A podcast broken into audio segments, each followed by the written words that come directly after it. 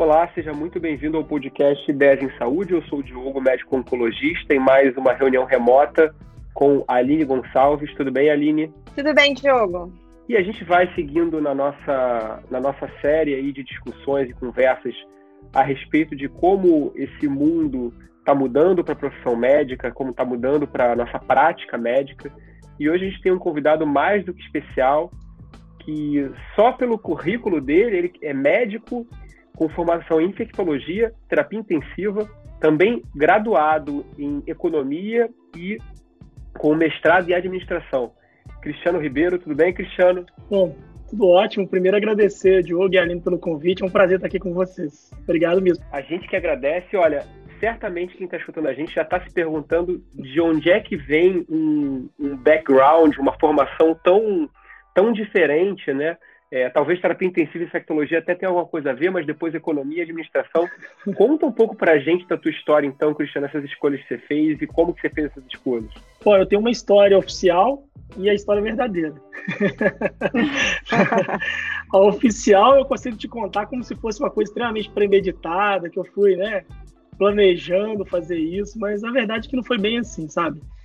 É, eu, bem cedo na graduação, tive contato com alguns professores, né? Eu me formei na Universidade Federal de Minas Gerais, que sempre me incentivaram um pouco a olhar um pouquinho para a gestão, sabe? Não só a assistência. Sempre tive uma curiosidade né, latente em relação a isso. Aqueles professores que marcam a gente, né? E isso sempre ficou latente, né? De alguma maneira. E, enfim, desenvolvi minha carreira como médico né, um, bem tradicional, né, fiz a residência de infecto, de terapia intensiva, né, me dediquei bastante à assistência. E aos poucos, né, fui introduzindo algumas atividades, né, é, que contemplavam um pouquinho de gestão.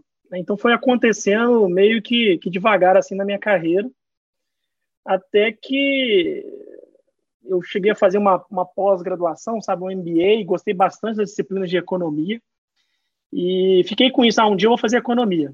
E aí enfim, agora, mais recentemente, né, eu entrei, na verdade, para graduação, era professor da Universidade Federal, lá em Viçosa, e resolvi fazer um Enem, quase que uma brincadeira familiar, que ficou, virou uma coisa mais séria, né? Por isso que eu falei que não foi tão premeditado, né? Então, foi uma, uma experiência, assim, ah, vou fazer um Enem em economia, e passei, e acabei recebendo um apoio muito grande, até por ser docente na mesma instituição, dos professores do departamento de economia, e foi conciliando a graduação de economia com a atividade docente lá no curso de medicina, né, especialmente a parte de urgência e emergência. O que foi muito prazeroso, foi uma época muito muito legal assim, muito bacana. Então foi meio meio que foi acontecendo aos poucos, né, essa essa questão do interesse foi convergindo assim para essa formação. Isso, isso é uma coisa, Cristiano, que muitas vezes muitos médicos pensam em ampliar um pouco a, a faixa de conhecimentos, a, a rede de conhecimentos. A gente costuma entrar na faculdade de medicina muito novo, né? Aí com, com 17, 18 anos, 20, né? É, e aí a gente acaba entrando de vez na medicina e não fazendo mais nada, né? O que que só para o pessoal entender, em, ao longo de quanto tempo que você foi fazendo essa essa essa formação, enfim, depois da faculdade, residência e a, a faculdade de economia e o mestrado, só para o pessoal entender mais ou menos uma timeline. Foi meio que é interessante você fazer essa pergunta, né? Quando eu defendi o meu mestrado, vai fazer exatamente dois anos, né? Eu me formei em 2004. Então, eu defendi meu mestrado em 2018. Acho que eu nunca tinha ficado fora de algum vínculo, sabe, de estudo. Essa que é a realidade. Eu sempre conciliei todas as minhas atividades assistenciais com algum vínculo, sabe, de acadêmico, né? seja docente ou até mesmo como aluno, né? Então, foi sempre é, paralelo, sabe? Eu nunca parei completamente uma ou outra atividade. Essa que é a realidade. Foi acontecendo aos poucos, assim, né? Então, eu entrei na residência, né, em FEC, depois terapia intensiva, enfim. E aí fui acumulando atividade docente, fui fazendo pós-graduação. Então, foi sempre, enfim, conciliado, sabe, com a minha atividade assistencial, essas, essas escolhas. Eu sempre, eu sempre acreditei, assim, numa... Eu, eu gosto de transitar em atividades diferentes, sabe? Eu gosto bastante disso. Eu sempre busquei não ter uma atividade só, sabe? É, é meio que agora alguns especialistas falam em carreira em W, né? De manhã você é um médico assistencial, à tarde você tem, né? Você é um gestor de projeto, enfim, você vai conciliando atividades, né? Ao longo da, da sua semana, né?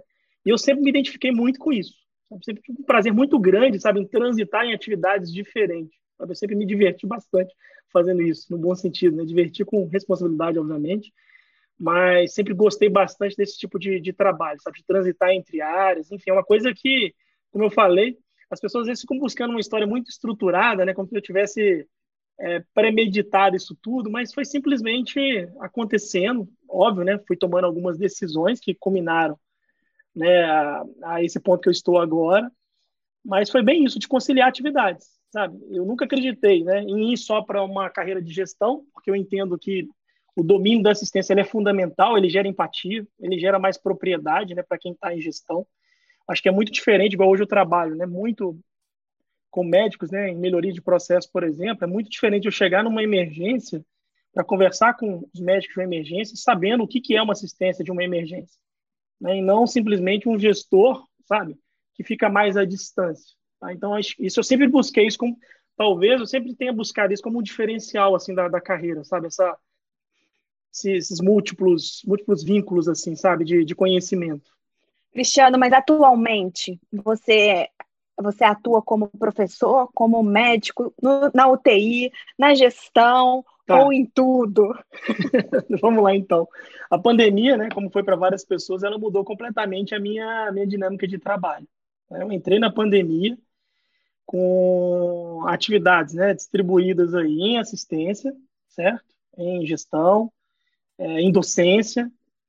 E de julho para cá, eu agora estou um pouquinho mais concentrado aí em projeto em gestão. Tá? Então, isso foi uma coisa que aconteceu bem recente, mas eu entrei na pandemia praticamente com, com tudo acontecendo simultaneamente. E aí, né? Com gestão de, de, de, emergências, com gestão de, de é. emergências, é, de processos emergenciais. Então. É, eu, eu, eu trabalho há dois anos no Hospital Sírio-Libanês, no escritório de projeto Compromisso Social num projeto chamado Lean nas Emergências, certo? E esse projeto ele visa combate à superlotação de emergências em hospitais públicos e filantrópicos do Brasil. É um projeto muito muito reconhecido, um privilégio muito grande, inclusive, de fazer parte desse time, com resultados muito pronunciados né, de combate à superlotação de emergências aí brasileiras. A gente está agora no quarto ciclo, né, já passamos aí por é, completando agora praticamente 90 hospitais, né? praticamente todos os estados brasileiros a gente já passou por algum, por algum hospital. E esse projeto, basicamente, o nosso foco era melhorar é, fluxo de atendimento, né? processo de atendimento, otimizar fluxo de atendimento, esvaziar o corredor das emergências, aproveitando os desperdícios, né? o linha é isso, né? aproveitar os desperdícios que existem dentro dos processos né? De um fluxo intra-hospitalar, desde a chegada do paciente até a sua alta efetivamente, né? entendendo a superlotação muito mais como um processo, uma dificuldade de saída com o paciente do que como um processo de, de entrada, né, de demanda. Então, eu fiquei, entrei na pandemia com esse vínculo e cresceu ao longo da pandemia. A gente, né, enfim, teve uma atuação muito forte nos últimos meses, desde o início da pandemia.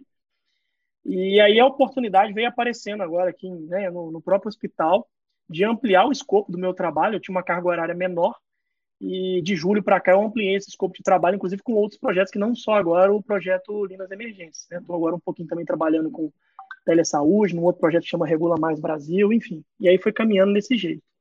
Então, na verdade, você, você, os seus projetos, eles unem assistência com gestão, ou uma gestão mais próxima da assistência, que é o que você acredita que o resultado, você Perfeito. otimiza resultado e, e tem mais sucesso. Esse é o racional, né? Esse é o racional, agora, perfeito. Agora, olha só, quando você falou, eu fiz faculdade de economia, na minha cabeça, primeira coisa, vai estudar a economia da saúde. e não foi isso, né, Cristiano? Conta pra gente hum. que economia é essa que você quer aplicar na medicina. Legal, essa pergunta é legal.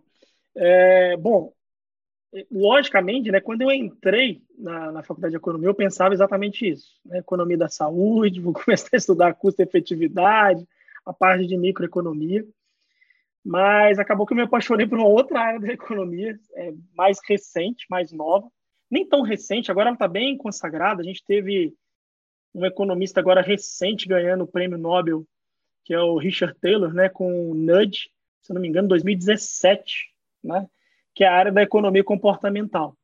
Né. Eu acho que é uma área muito interessante, aí, com bastante aplicabilidade, inclusive, a área da saúde. Inclusive, é um livro que eu recomendo, onde eu passo, sabe?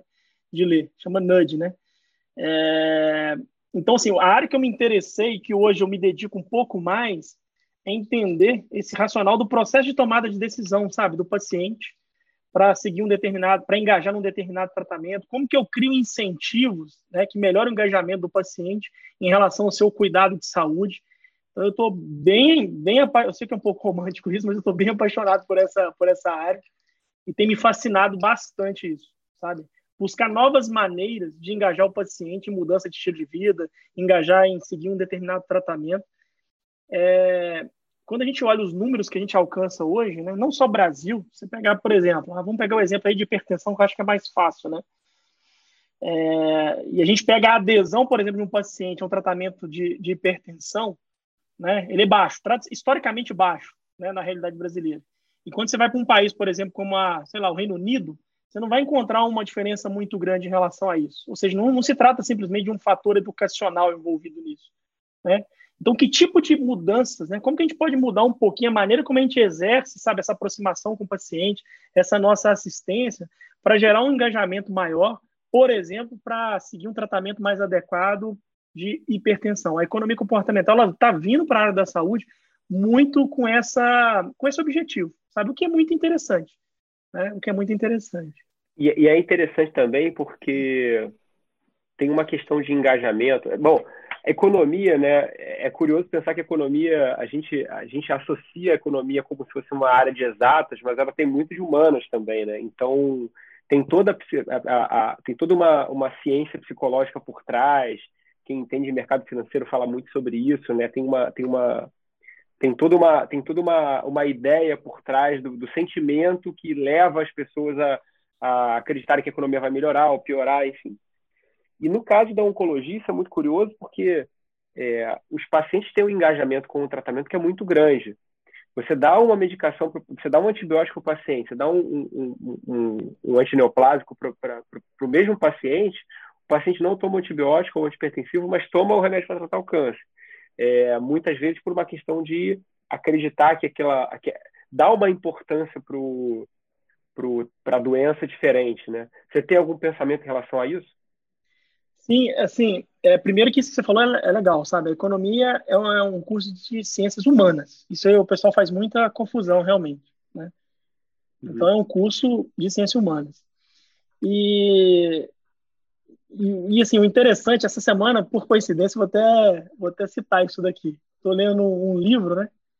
E tem uma frase que o Pareto falou em 1906 Pareto do ótimo de Pareto, ele mesmo. Né? Ele falou assim: ó, o alicerce da economia política é, é, é, em geral, e em geral de toda a ciência social, é evidentemente a psicologia. É, pode chegar o dia em que seremos capazes de deduzir as leis da ciência social a partir dos princípios da psicologia. O cara falou isso em 1906, certo? Então, assim, é, quando a gente fala de tomada de decisão, o viés econômico tradicional todas as teorias, o que rege normalmente né, as leis clássicas da economia, é baseado em, em uma racionalidade é plena do ser humano na tomada de decisão. Né? Como se eu fosse um, um ser com, dotado de imensa capacidade de ponderar todos os prós e contras e tomar uma decisão completamente racional o tempo inteiro. E a gente sabe efetivamente, né? Basta, nós somos seres humanos, né? Basta, basta pensar na gente mesmo que a gente chega à conclusão que a gente não faz isso o tempo inteiro. Então, o paradigma tradicional, né, tem até uma, uma expressão que é muito utilizada, né, que é o homo econômicos, sabe?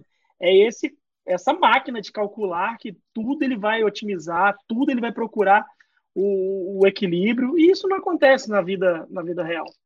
Né? É, tem até uma brincadeira que se faz em economia comportamental, que a gente está muito mais para Homer, né, de Homer Simples econômicos, do que para o Homo econômicos nas nossas decisões do dia a dia, né? Uma brincadeira que se faz. Porque é isso, sabe? Você não vai parar e ponderar todas as suas decisões, decisões da sua vida com racionalidade extrema, né? É no máximo uma racionalidade limitada. Só que à medida que a área foi evoluindo, né? Estou falando de uma área recente, mas que é uma área que vem lá da década de 70, tá? É, o, que, o que se percebe é que as pessoas também tendem a ter uma racionalidade limitada também nas decisões relacionadas à sua saúde, relacionado ao seu seguro de saúde ou plano de saúde, em relação à sua profissão, sabe, em relação a casamento. Isso tudo está envolvido debaixo desse guarda-chuva, sabe, hoje chamado de, de economia comportamental. A própria maneira, sabe, como a escolha é ofertada, influencia na tomada de decisão. Né? Você tem uma matéria, hoje, uma disciplina só de arquitetura de escolha. É O pessoal de marketing, né, ele, eles, eles dominam bastante isso, inclusive. Então, essa racionalidade limitada, sabe, na tomada de decisão, ela é o escopo do estudo, sabe, assim, da, da economia comportamental. E, sem dúvida, existe uma interface muito grande daquilo que a gente vê no dia a dia no nosso consultório, na relação nossa com o nosso paciente, né? Até nos ajuda a entender um pouco melhor exatamente o que você está colocando, né? Que esse processo de tomada de decisão para o paciente, por mais que para nós, médicos, né? Começa pela simetria de, de informação que existe aí ele é limitado, sim, e influenciado por várias coisas que não, frequentemente não aparecem numa consulta, né? Ou numa conversa, simplesmente, né? Então, Isso eu que você está é falando, né? Assim, eu, eu, eu, pelo menos, nunca tinha ouvido falar o termo economia comportamental. Sim. Se você fosse definir para mim, eu ia achar que era uma, uma matéria da, da, da faculdade de psicologia e não da de economia. Para ser justo vocês... com os psicólogos, era, tá? Vou ser justo com os psicólogos aqui. Porque agora. Mas você falando, que...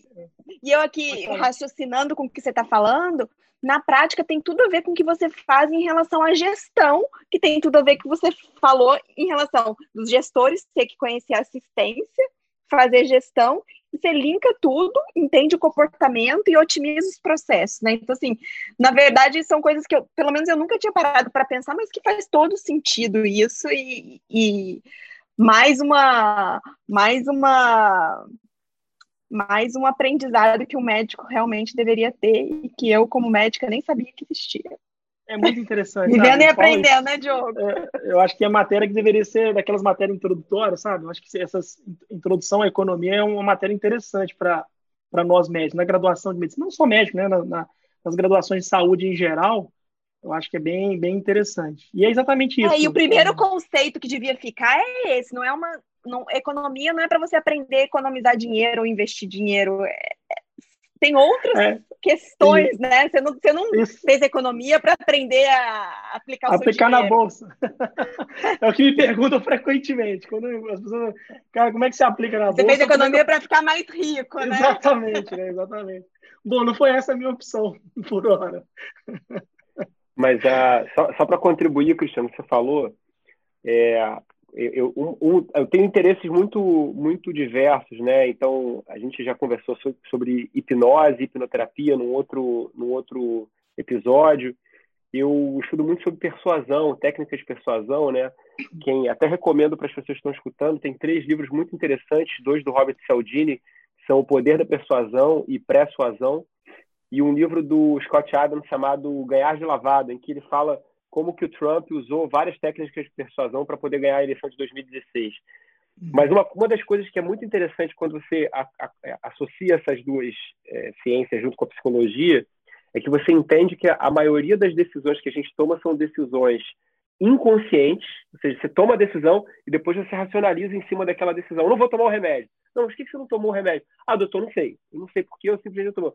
Aí, aí, se você for perguntar, a pessoa fala, não, doutor, é porque eu, na verdade, eu, eu, eu ia sair para a farmácia, mas aí estava tava frio, e aí eu não quis, e, enfim. E por que, que eu estou falando isso? Porque quando você vai ver das, das formas de persuasão, a que está no topo é o medo. Então, se a gente for pensar no câncer, a pessoa vem para o consultório com muito medo do câncer. Ela não tem muito medo de hipertensão, não tem muito medo de diabetes, de uma, uhum. sei lá, de, um, de uma erisipela, mas ela tem medo do câncer. E qual foi uhum. a doença que ganhou o câncer em, em, persuasão por medo? Foi a Covid. E a gente viu os uhum. pacientes deixando de vir ao consultório, de operar, de fazer químio, por medo de pegar Covid, né? Isso é muito uhum. interessante. Sim, sim, exatamente. É a tal da racionalidade realmente limitada, né? Na tomada de decisão. É o que exatamente. Esse é todo o escopo, assim, da, da, da a economia comportamental, ela assume isso, sabe? Diferente da, da, economia mais tradicional, mais clássica, né? ela já assume isso como premissa, né? Uhum. E, obviamente, né, é, carece de bastante trabalho. Tem, tem muito trabalho interessante. Depois, quem se interessar, né, esse, o Richard Taylor, tem o, Daniel lá do Rápido Devagar, que é um cara também, né, fantástica, já ganhou o prêmio Nobel também. Esses caras são os, os, os precursores assim da economia comportamental no mundo. E aí, para fazer justiça, né, começou com um psicólogo, só para deixar claro aqui. E só um pouquinho, como é que como é que como é que você pode fazer uma intervenção nesse sentido, ou seja, tendo conhecimento sobre isso, como é que pode ser uma intervenção é, para tentar melhorar, enfim, é, adesão a tratamento, adesão a, a, ao cuidado médico, enfim, dá um exemplo para gente prático. Nossa, vou te dar um exemplo, vou te dar um exemplo bem bem informal. Depois eu tenho te dar um exemplo mais formalizado, inclusive que tem acontecido em alguns alguns países. Na verdade, assim, primeiro que a economia comportamental ela preza muito por testes, sabe? Eu tenho uma hipótese, certo? E eu vou rodar isso, vou rodar um trabalho, vou rodar um estudo para ver se eu cheguei lá, né, né, eu alcancei um incentivo ou não alcancei um incentivo. Ela sai muito da, da, da teorização por teorização, sabe? Então, beleza, eu tenho aqui um grupo de hipertensos, o engajamento, sei lá, é de 20% hoje em relação ao tratamento, e a gente vai propor determinados testes né, para melhorar esse engajamento desse paciente. Obviamente, a gente vai medir isso né, para alcançar isso. Agora, tem um caso muito, assim, só para ilustrar bem, sabe, assim, que é muito, muito engraçado até. É, você sabe que um dos grandes problemas da humanidade é, é conseguir é, é fazer o sexo masculino né, acertar o mictório, certo? Isso é um dos grandes problemas da humanidade. E o paradigma, aí você vai entender agora o que, que é criar um incentivo, e aí você vai entender o que, que é um nudge, tá? Isso é o um exemplo mais, mais está lá no livro, inclusive. É, todo paradigma nosso tradicional é o seguinte: não, peraí, as pessoas estão usando muito mal o toalete. Eu vou começar aqui a colocar cartazinho aqui né, no, no toalete, ó. Pense em quem vai vir depois, etc, etc. Não é assim que não é, não é isso que normalmente se faz? E quando você vai ver o resultado disso, sabe, é, é, não muda nada, sabe, esse tipo de, de conduta. Até que alguém chegou, se eu não me engano, no aeroporto em Amsterdã, removeu todos esses cartazes sem falar nada, desenhou uma mosca no meio do mictório, certo? Não precisou mais de, de cartaz, sabe? As pessoas ficavam lá no ato de urinar, tentando acertar a mosca, e acabou. Gerou uma economia gigantesca de produtos de limpeza lá é, no, no aeroporto. Se eu não me engano, é Amsterdã, não me, me, fala, me falha a memória. Isso é um exemplo clássico de um incentivo inteligente e barato, sabe? É esse tipo de provocação, né? Lógico, eu estou dando um exemplo extremamente trivial, é, até bobo, né? Mas esse é um exemplo clássico de, de criar um incentivo inteligente, barato, que muda um comportamento, sabe? Que muda um comportamento. O convite que se faz hoje, dentro da área da saúde, quando se fala em economia comportamental, é a gente, peraí, a gente está tradicionalmente, né, eu fui formado assim, a gente aprendeu assim, e todo o nosso paradigma assistencial, ele se pauta muito numa transmissão de informação e de conteúdo, né? Então eu vou, o paciente senta, ele é hipertenso, eu vou fazer as orientações para esse paciente, daquilo que ele deve, daquilo que ele não deve fazer, e a gente faz isso ao longo de, de anos, né? Alcançando exatamente os mesmos resultados. A provocação que se faz, será que existem outras maneiras de engajar o paciente para além dessa? Óbvio que essa é importantíssima, né? Mas para além dessa, existem outras maneiras de se engajar o paciente, né? Uma mudança comportamental que seja mais mais intuitiva, mais simples, sabe? Mais mais fácil e com maior sucesso, sabe? Do ponto de vista de engajamento. Essa que é a, a provocação que que se faz, sabe, da economia comportamental para dentro da, da saúde. Tem um trabalho clássico muito interessante que foi rodou, é, que rodou em Chicago com outro autor, se eu não me engano, o nome dele é Steve Lewis. Ele também economista, ele ele recebeu uma tarefa de é, fazer as crianças, né, de idade escolar lá 9, 11 anos, de algumas escolas em Chicago, ter uma alimentação mais saudável, certo? E ele chamou um, um, um time de alunos de medicina para ajudá-lo. Entende? O que, que eles fizeram? Ah, vamos fazer campanhas de conscientização. Né? Então a gente vai lá, a gente vai dar palestra para as crianças, a importância da alimentação saudável, etc, etc, etc, etc. Né? Que é o que a gente normalmente faz.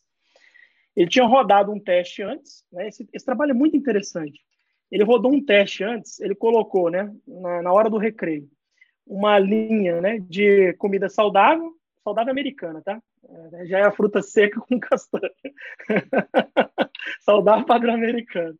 Versus um biscoito de chocolate. Sem falar nada. A condição é que a criança poderia escolher ou um ou outro, certo? E, obviamente, naturalmente, se não me engano, 92% das crianças escolheram lá o cookies, né, o biscoito de chocolate. E aí ele chamou os alunos de medicina para rodar um trabalho para ver se mudava esse comportamento. Fizeram palestra, teatro, etc, etc. E as crianças continuaram, né, se não me engano, caiu e ficou em 88%, continuaram escolhendo o biscoito de, de, de chocolate, sabe? Então, assim, é, é, é essa provocação, sabe, que a gente está começando a, a, buscar dentro da economia comportamental para dentro da saúde. Espera aí, isso não está sendo suficiente para me engajar uma mudança de, de estilo de vida, sabe? É, quais outras alternativas né, a gente tem para tentar buscar esse engajamento do nosso paciente a, mudar um estilo de vida, ter um engajamento maior, por exemplo, em relação ao tratamento? Obviamente que a gente, tá, a gente não tem essas respostas ainda, ainda, né, mas é por aí que anda, sabe? É estudando como que se dá a tomada de decisão e até rodando no, testes, como eu falei, né, tem bastante trabalho nesse sentido, para ver se a gente encontra outros, outras possibilidades né, de gerar engajamento no, nos nossos pacientes, entende? Então é, é, nessa linha, assim, sabe, que, que tem caminhado. Você sempre fala, Cristiano, que é gerar engajamento dos pacientes, né? Existe também uma economia comportamental para para gerar engajamento da parte administrativa, da parte é, de gestão de grandes empresas, de grandes hospitais, ou é, é, é, essa teoria, essas, essas medidas, elas só aplicam para a população para escolhida, enfim, para, para o projeto?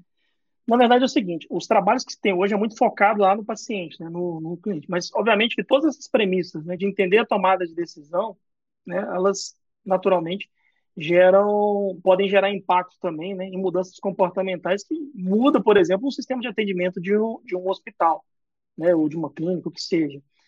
É, tem até algumas tentativas, sabe, intra-hospitalares em relação a isso, sabe, por exemplo, campanhas, né, como é que você aumenta o engajamento de higienização das mãos, esse tipo de coisa, mas eu diria que isso ainda é muito incipiente, sabe, voltado para a área de, de gestão. O, quando você me faz essa pergunta, o que me vem à cabeça, na verdade, talvez seja o desafio, e aí eu falo que é um grande desafio para a saúde, de começar a pautar mais as decisões de gestão em saúde em dados, sabe? Eu acho que talvez tenha um, um, um, uma primeira fase que a gente tem que passar dela, sabe? É óbvio que tem hospitais que são exceção disso, mas grande parte da tomada de decisão, especialmente de hospitais, aí falando, né, basicamente Brasil é muito pouco pautado ainda em dados estruturados, qualificados, sabe? Eu, eu, eu quando você, você tem que conhecer pergunta... a população que você está lidando, né? Então, assim, não adianta você se basear na literatura e aplicar numa população que muitas vezes não, não se é... assemelha à literatura. Exato, a gente tem que sair desse viés, sabe, de, de tomada de decisão por uma ou outra cabeça, sabe, e pautar em dados, até para a gente poder medir o resultado disso e saber se é interessante ou não é interessante. Eu acho que esse é, um, é, um, é, o nosso primeiro passo, assim, quando se fala em gestão em saúde, é ter uma cultura, e talvez a, a pandemia, né, eu tenho essa, essa esperança, expectativa, assim, ela pode ter nos levado a um outro tipo de relação realmente com dados, porque a gente precisou muito de otimizar é, o entendimento nosso de dados para uma tomada de decisão mais assertiva, né, para disponibilizar os recursos que são escassos, eram escassos, são escassos, de maneira mais adequada, sabe? Então, quando você me fala de gestão em saúde, eu penso muito mais por esse lado no primeiro momento, sabe? Sinceramente, eu nem nunca parei para pensar assim, ah, beleza, eu, eu, eu entendo que a economia, o processo de entendimento de tomar decisão da economia comportamental ele vai contribuir muito nisso, certo? Mas eu acho que tem uma outra, uma base antes disso, que é gerar uma cultura de tomada de decisão em dados. E isso foi, ficou muito gritante agora na pandemia, sabe? A ausência de dados é, qualificados para a tomada de decisão mais assertiva. Eu acho que esse seria o primeiro caminho, assim, sabe, de, de, gestão. Até porque sai do que o Cristiano acha, do que a Aline acha, do que o Diogo acha. Peraí, eu tenho um dado aqui, sabe, eu tenho uma tomada de decisão e eu vou medir o resultado disso. Ó, isso foi legal, isso não foi legal. O que foi legal, obviamente, a gente vai dar eco, a gente vai escalar. O que não foi legal, a gente vai tentar testar uma outra coisa diferente. Entende? Então, cultura de dados, para mim, é o que falta hoje como dever de casa para todo mundo, assim, na área da, da gestão de saúde, sabe? É, se você parar para pensar que, assim, tem o, o, conceito de gestão de errar rápido, né? Você só sabe que você errou se você, te, você souber o que, o que aconteceu, né? E, não é o que acontece na saúde. A gente já teve, a gente já falou em vários episódios sobre value based, de outros modelos em que você integra o dado e avaliação de resultado para saber o que está acontecendo. E aí a gente já citou esse exemplo em outros episódios, um estudo que foi publicado no New England é, com o Apple Watch, 419 e 420 mil pacientes. Ou seja, quando uhum. você vai recrutar um estudo pra, com 420 mil pacientes é, para uma análise, na verdade você está usando uma tecnologia, você está colhendo dados de uma forma inteligente, você está é, vendo um resultado. É, a, e o, o Nelson Tais falou isso quando ele assumiu no discurso dele como ministro. Ele falou: se a gente não colher o dado, a gente não vai saber nada do que está acontecendo. Ele, ele, deixou de ser ministro há quase seis meses atrás, um pouco mais. Uhum. A gente continua não tendo dado, a gente não sabe o que está acontecendo e a gente está indo aí para quase 1 milhão e 700 mil mortes. A gente já tem dificuldade por, por Covid, né? A gente ainda tem dificuldade em saber é, exatamente os grupos de risco de forma mais expressiva, se tem algum perfil genético, isso tudo passa por, assim, não se saber de fato, não colher o dado, né? A gente falou no outro episódio que o, o, nosso smartphone ele sugere até o restaurante que você tem que ir nas férias que você está planejando. Ele já, uhum. é, ou seja, ele tem um, uma, uma, uma, capacidade de, de, escutar o que você está falando e, sabe, e, pelo que você está clicando, ele já fala, olha, talvez você queira ir nesse hotel, talvez você queira... E quando a gente fala de saúde, o, o, o algoritmo, a inteligência artificial estão ainda muito, muito, com muito problema, principalmente porque a gente não tem é, o dado não é bem colhido, a gente não, não, processa bem, né? Passa um pouco por isso também. Né? Não, sim, não só na gestão hospitalar, se você for para, sei lá, saúde corporativa, né? Você vê o que as empresas hoje pagam de saúde e vai qualificar esses dados, né? Provavelmente você vai encontrar pouco dado qualificado, é como se eu estivesse pagando uma conta e eu não sei nem pelo que eu estou pagando é, efetivamente, sabe? Então isso é um problemão mesmo, sabe? Essa questão de dados é, é um problemaço. Quando você fala dado qualificado, Cristiano, você está falando o quê? Só para a gente ficar claro para quem está escutando. Cara, na verdade, assim, é, quando, quando você tem esse exemplo de, de saúde corporativa, né? Você começa a pegar, por exemplo, as bases de dados em saúde, você já encontra uma divergência de nomenclatura gigantesca. Às vezes você tem cinco, seis nomes para uma mesma coisa, sabe? E aí você não consegue nem qualificar efetivamente o, o que, que é sabe? Então, às vezes você tem um procedimento ou um determinado, é muito comum usar um procedimento, né? Você tem seis, sete, oito códigos que significa aquilo dentro de um, um, banco de dados, por exemplo, de saúde corporativa, entende? Então, quando você vai qualificar esse dado, né, para você saber, peraí, eu estou pagando pelo que efetivamente, sabe? Você já encontra uma certa dificuldade nisso, sabe? Essa questão de qualificar, saber efetivamente o que aquele dado representa no final das contas, sabe? É, é mais nesse sentido que eu, que eu citei isso aqui. Então, esse, esse é um problema importante, assim. Oi. E, e, tudo isso que você faz, a sua, a sua área de atuação atual, ela está muito é, interligada com tecnologia em saúde, né? Porque tem tudo a ver é, dados, atuação, melhorar fluxo de atendimento, melhorar fluxo de processos de gestão de uma maneira geral, você precisa estar de mãos dadas com a tecnologia como que é a sua atuação e, e, e, essa sua parceria, entre aspas, com a tecnologia? Legal. Primeiro, assim, é, tecnologia e multidisciplinaridade, sabe? É, por exemplo, eu diria que um dos grandes fatores de êxito nesse projeto, por exemplo, do Lean nas emergências, é a parceria médico-engenheiro. Nós trabalhamos médicos e engenheiros lado a lado, engenheiros de processo, enfim, isso, para mim, se você, se você me perguntasse, né, qual que foi o grande diferencial, foi essa multidisciplinaridade, sabe? Então, você tem um choque de, de mundos, né? Um mundo extremamente analítico, pautado em conta, né? em matemática, é, junto ao nosso mundo, e essa, essa interface ela foi muito benéfica. Eles, os engenheiros aprenderam muito com a gente, a gente aprendeu muito com os engenheiros. E isso foi uma experiência muito legal, muito fantástica. Eu acredito muito nisso, sabe? É, para mim, esse foi o principal fator assim, de, de sucesso. Agora, a minha, a minha relação com a tecnologia ela é, ela é grande. Assim. Primeiro, porque eu sou um grande entusiasta. Né? Eu trabalhei nos últimos dois, três anos, basicamente é, em Campinas, com é, em uma empresa é, cujo principal produto né, era levar essa mentalidade ágil de transformação digital para grandes empresas. Eu me dediquei bastante a isso. Então, obviamente, eu sofri muita influência né, dessa. Da, da, vamos colocar de maneira bem sóbria, né, desse entusiasmo inicial das novas tecnologias impactando a área da saúde. É, hoje eu acho que eu tenho uma certa sobriedade em relação a isso, obviamente. Sou um grande entusiasta, óbvio, né? Eu acho fantástico. Eu adoro acompanhar a área e tudo, mas obviamente entendendo que existe um longo percurso ainda de incertezas, inclusive, de como que isso efetivamente irá nos impactar, sabe? Então eu tenho uma relação hoje bem, bem sóbria, sabe? Sabe aquela empolgação inicial de quando você descobre alguma coisa e depois você vai, né, equilibrando esse entusiasmo, obviamente, para tentar entender qual que vai ser esse caminho, sabe? É, o que que, qual que, quando você me, me fez essa pergunta, o que que para mim hoje é marcante? Sabe? O Diogo falou há pouco aí da questão da, da mentalidade ágil. Para mim, isso é marcante. Entender que hoje, sabe, na era da, do conhecimento, né, é, rotina é mudança, certo? Não se trata de saber ir do ponto A para o ponto B o mais rápido possível. Se trata provavelmente muito mais de saber fazer curvas rápido. Né? Então, isso para mim é incorporado no meu dia a dia pessoal, profissional e tudo bem, sabe? Tudo bem. Então, para mim, a relação hoje é muito nesse sentido, sabe? É, é de sobriedade, é, entusiasmado, sim, com o potencial impacto e entendendo né, que hoje a gente tem uma alteração radical e constante na natureza de todos os negócios, sabe?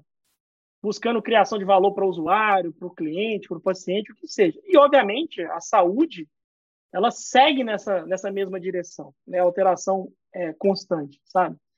É como se a gente tivesse um formato anterior, né, na, na, na era industrial, assim, de otimizar muito rotina, né, para um formato agora que rotina é mudança. Mudança especialmente influenciado por, por novas tecnologias. Né? Então, eu sou muito otimista em relação a isso, mas, obviamente, entendo que existe uma incerteza muito grande. Né? Qualquer previsão muito segura, ela é, no mínimo, vamos usar a palavra aqui, ousada. para ser bem sensível. E aí, Cristiano, falando, fazendo um pouco esse link, tem esse conceito do mundo VUCA, né? Que, que de certa forma, é, é, essa estratégia que você falou um pouco, mentalidade ágil, de certa forma está associado. Para quem não conhece, explica um pouco o que é esse conceito e como que o médico, é, dentro desse mundo, se, se ele habita, ele se prepara para o conceito de, de profissão. A gente já falou um pouco sobre carreira em W, adaptação. Fala um pouquinho para a gente sobre isso. Tá, esse termo VUCA, é, ele vem lá da década de 90, especialmente dos militares americanos. Ele ganhou muita força depois do ataque lá de, de 11 de setembro. E aí, vamos colocar aí nos últimos 10 anos, né, ele vem aparecendo com frequência, né, em outros contextos, especialmente agora de empresas, de organizações. Né. E na saúde, eu diria que mais recente ainda um pouquinho, né, um termo que vem aparecendo. Mas basicamente, né, VUC é uma, uma sigla, né, o V é de volatilidade, o U, né, do inglês aí de, de incerteza, o C de complexidade e o A de ambiguidade, certo? Então esse que, que, que, que significa assim, né? Então a gente tem o V de volatilidade, que é basicamente, né, é muito relacionado a nada é permanente, né? E aí a tecnologia ela entra muito forte nisso, né? as preferências, as tendências, as certezas, né, entre aspas, elas são inconstantes e altamente mutáveis. Né? Isso é, é volatilidade, certo? E, e, a, e, a, primeira coisa que, quando você fala em volatilidade, sabe, como é que você lida com isso, né? É, eu, eu penso que com propósito, sabe? Você tem que ter algum propósito, né? você tem, que, você tem que querer resolver algum tipo de problema, sabe? Algum propósito tem que te guiar de alguma maneira, né? Então, o volátil é nesse, nesse conceito. Vamos passar uma, uma, uma, rápida, assim, só em cada uma das siglas. Incerteza, né, o próprio nome né, já, já fala, mas obviamente se relaciona muito com essa com dúvida, né? Indecisões, imprecisões, que são típicas hoje, né, do, do, contexto que a gente vive, especialmente com essa alta velocidade de produção de, de informação barra conhecimento. Né, o tempo inteiro é incompleto, né, o tempo inteiro tem coisa nova, né. É, e aí a gente precisa ter muita flexibilidade, né, para lidar com, com incerteza. Né? Flexibilidade é importante, obviamente. Complexidade, ela se relaciona muito a, a, a questão de, de ter muitas variáveis e muita interdependência de variáveis. Né? Fica difícil você prever um determinado resultado, porque frequentemente você não tem nenhuma nem duas variáveis, você tem cinco, seis, sete.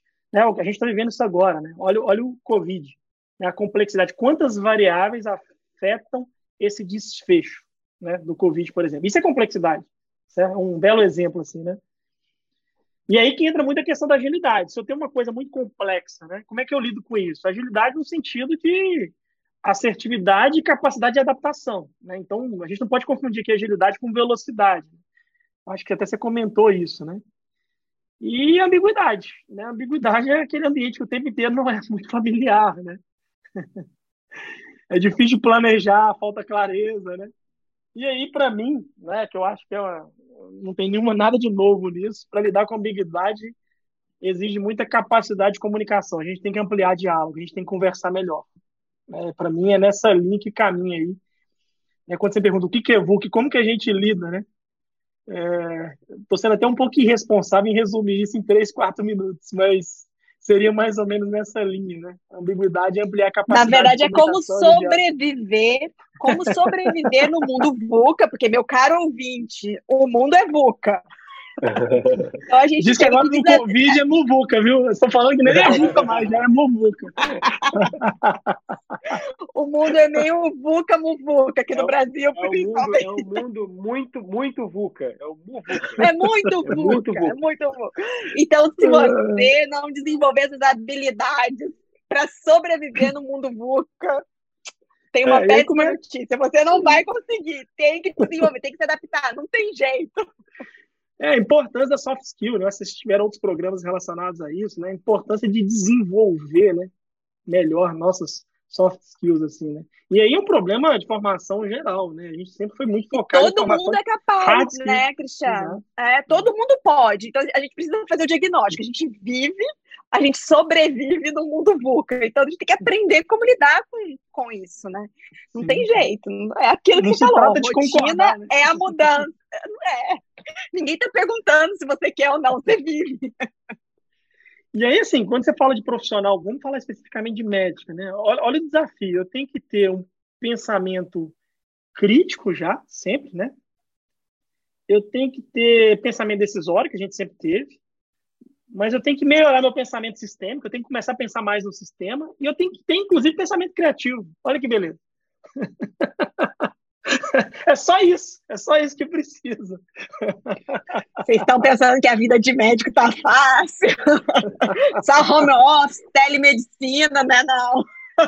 Mas, mas, isso daí, Cristiano, eu acho que é uma das razões de por que você tem tanto caso de burnout, de, de estafa, de médico que. Você vê médico falando, ah, vou sair da medicina, vou fazer outra coisa, vou fazer prova, vou fazer direito para ser juiz, enfim muito passa porque quando, quando a mente humana ela, ela se vê diante de uma realidade que ela não consegue compreender, ela prefere acabar negando e falando, não, isso aqui não faz sentido para mim. É, e aí você vê depressão, você vê é, ansiedade, burnout, como eu já falei, isso tudo está tá associado. O Bruno falou sobre isso nos dois episódios que ele gravou com a gente, sobre como isso já está se manifestando, inclusive nos, dos, nos discentes, nos alunos. Sim, Ele já é, uma quantidade absurda de gente tomando ritalina, tomando antidepressivo, é, porque é, é, essa, essa, esse confrontamento com o mundo que você não compreende, naturalmente ele gera, ele gera medo, gera ansiedade gera, e gera depressão, né? Porque, e é como você falou, a resposta para isso, e, e, o pessoal que é fã do Victor Frankl vai lembrar, é o propósito.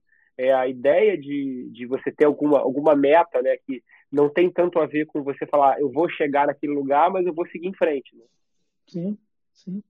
E passa pela, cara, assim, passa por tudo, né? A maneira como a gente foi criado, né? Se parar para pensar, a gente nunca. As pessoas perguntam o que você quer ser quando você quer crescer, mas não te perguntam qual que é o problema que você quer resolver, sabe? É, parece preciosismo isso, sabe? Mas eu, eu, não entendo isso como preciosismo, sabe? Até, de alguma maneira eu tento passar isso, inclusive, para os meus filhos, assim, sabe? É, sabe, isso é gerar propósito, sabe? Qual que é o propósito? E de alguma maneira a gente vem perdendo isso. Né? Eu também, enfim, tenho uma carreira aí toda de contato com um aluno de medicina e tudo. E eu preocupo muito com isso. Acho que o Fanetano ele fala muito disso. Eu compartilho muito das ideias dele nesse sentido, sabe? É, a saúde mental desses meninos está extremamente deteriorada, né? Sabe? É extremamente deteriorada. Existe uma dissociação de expectativa, de realidade muito chocante, né? E, enfim, óbvio que tem outros fatores, a gente está simplificando, mas eu, eu ainda acredito muito nessa questão do propósito, assim. E, e só uma coisa, Cristiano, pensando nessa, nessa questão da, da profissão e da carreira, né? Carreira em V, carreira em W, né? Para quem está escutando, o que, que você aconselharia? Como é que a pessoa deve encarar a própria carreira, né? Porque a ideia é assim, ah, faz faculdade de medicina, você virou médico, trabalhe durante 30, 40 anos, se aposente e morra, é, e você cumpriu o seu papel na sociedade, você cumpriu o seu, a sua missão, né? É, isso não é realidade para nada, né? Nem para jogador de futebol, nem para médico, nem para uhum. engenheiro, né? O engenheiro pode acabar do lado de um médico no hospital, como você falou aí. É, qual, é, qual é a, a, aproximação que você que você dá para essa para essa visão de profissão, de carreira, de vocação? Ah, eu acredito muito, assim, não vou falar nem de futuro, né? Mas eu, eu acredito muito nessa interface de conhecimento, sabe? Eu acredito muito nisso. Quando eu falo em carreira em W, sabe? Eu estou falando de, de, de, ter, de buscar um fator de diferenciação profissional que contemple uma interface de conhecimento legal, sabe? É lógico que a gente precisa de megas especialistas em determinadas áreas. Não estou falando contra isso de forma alguma, sabe?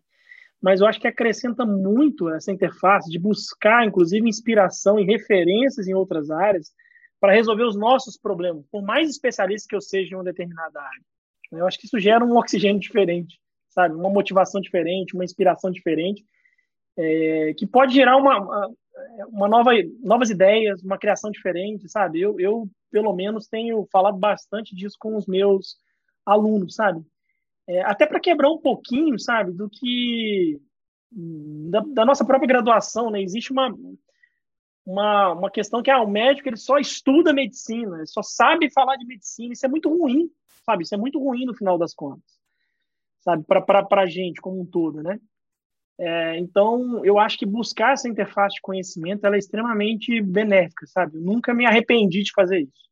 Nunca me arrependi de fazer isso. Pelo contrário acho que inclusive impactou a maneira como eu faço assistência de maneira absoluta, assim, sabe? É buscar inspirações em outras áreas, ver como é que outras áreas lidam com determinados problemas, entendeu? Isso eu acho muito, muito legal. E acaba que, obviamente, quando você busca isso, abre-se também né, o leque de oportunidades de campo de trabalho. Né? Aí que vem essa questão, até da questão da, da carreira em W, né? Eu consigo exercer uma assistência legal, eu consigo, sabe, me dedicar a uma atividade docente, eu consigo é, fazer projeto em saúde, né? Quantos médicos hoje têm sonho aí em ter sua, em começar uma startup, em atacar um problema, em resolver um problema, né? Enfim, é, de ser líder de projeto, gestor, sabe? Então, eu acho isso muito, muito legal, muito animador, sabe? E é uma oportunidade dessa geração, sabe? Uma oportunidade que talvez as gerações anteriores não tiveram, sabe? Essa, essa clareza. Frequentemente, às vezes, às vezes eu vejo um aluno de medicina ele sofrendo por causa disso, mas, cara, era para estar tá com o olho brilhando. Olha, olha o tanto de oportunidade que você tem hoje, sabe, de através da sua profissão impactar as pessoas.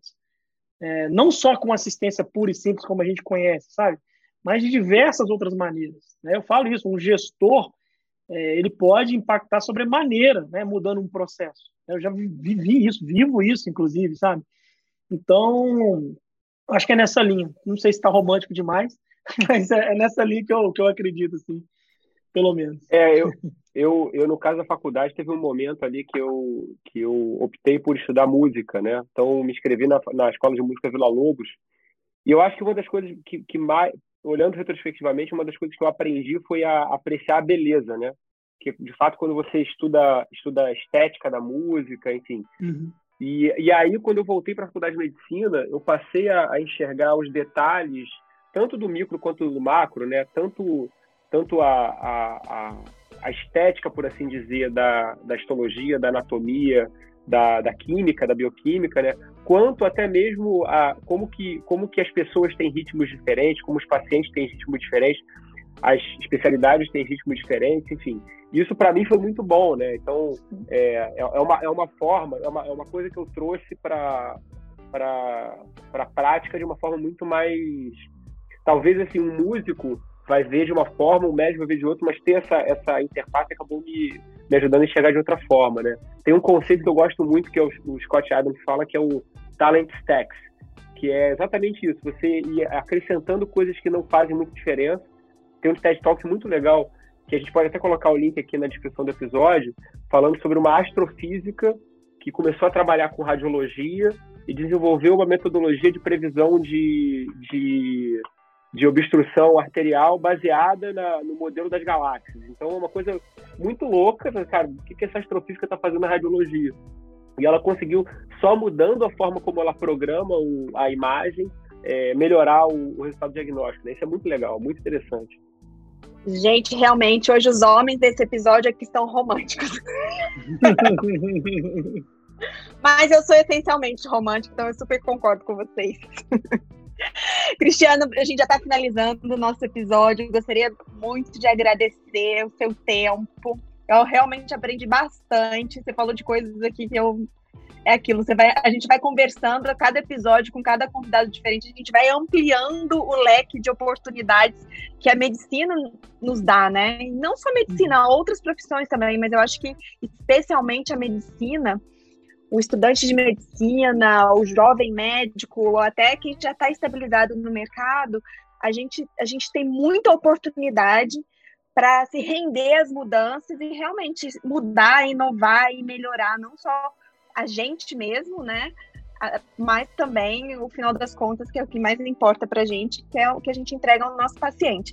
Então, eu acho que assim, a frase que ficou para mim marcada no meu coração hoje, bem romântica, é que rotina é mudança, não tem jeito. Eu só tenho a agradecer, foi um prazer, um privilégio, na verdade, aqui. Adorei. Obrigado, viu, gente? Valeu, Cristiano. Obrigado, Aline. Até uma próxima. Tchau, tchau.